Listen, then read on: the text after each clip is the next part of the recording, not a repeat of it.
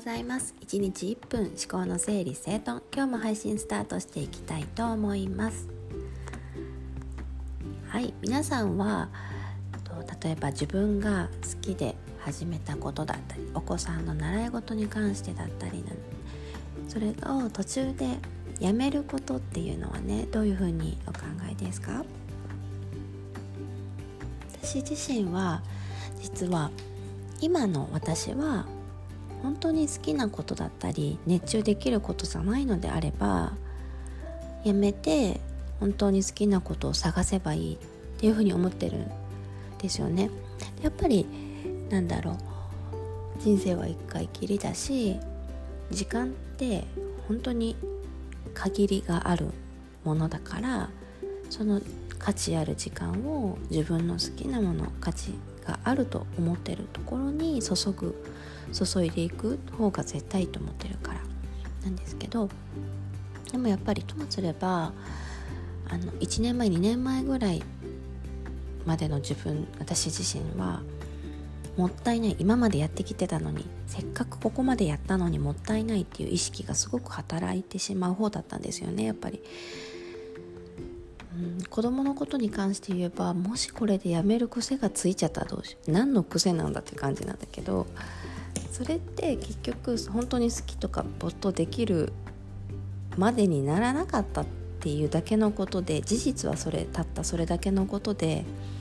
やめ癖がつくとかの問題じゃないんだよなって。それと何？事実と自分が勝手にそう思っちゃってるっていうことはもう本当分けないといけないなっていうふうにすごく思ってます。だから本当にしたいのかなとか本当に好きなことって何なのかなとかっていうところまあ大人であればそこはとことん迷いが生じた時に考えて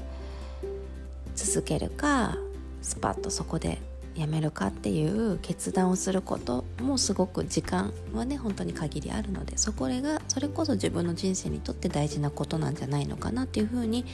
感じてます。で子供お子さんのことに関してはまだ例えば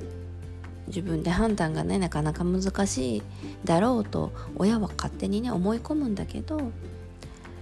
やっぱり楽しいなとか好きだなと思うことには彼らはすごくもう貪欲です自分の感覚で絶対分かってるからきちんと子供の目線に降りて子供の心に寄り添って話を丁寧に聞くでどうしていきたいかとかっていうのをねあの決めていくとすごくいいのかなというふうに思っています。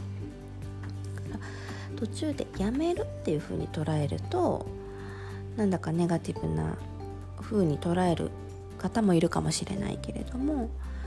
手放していく自分の中に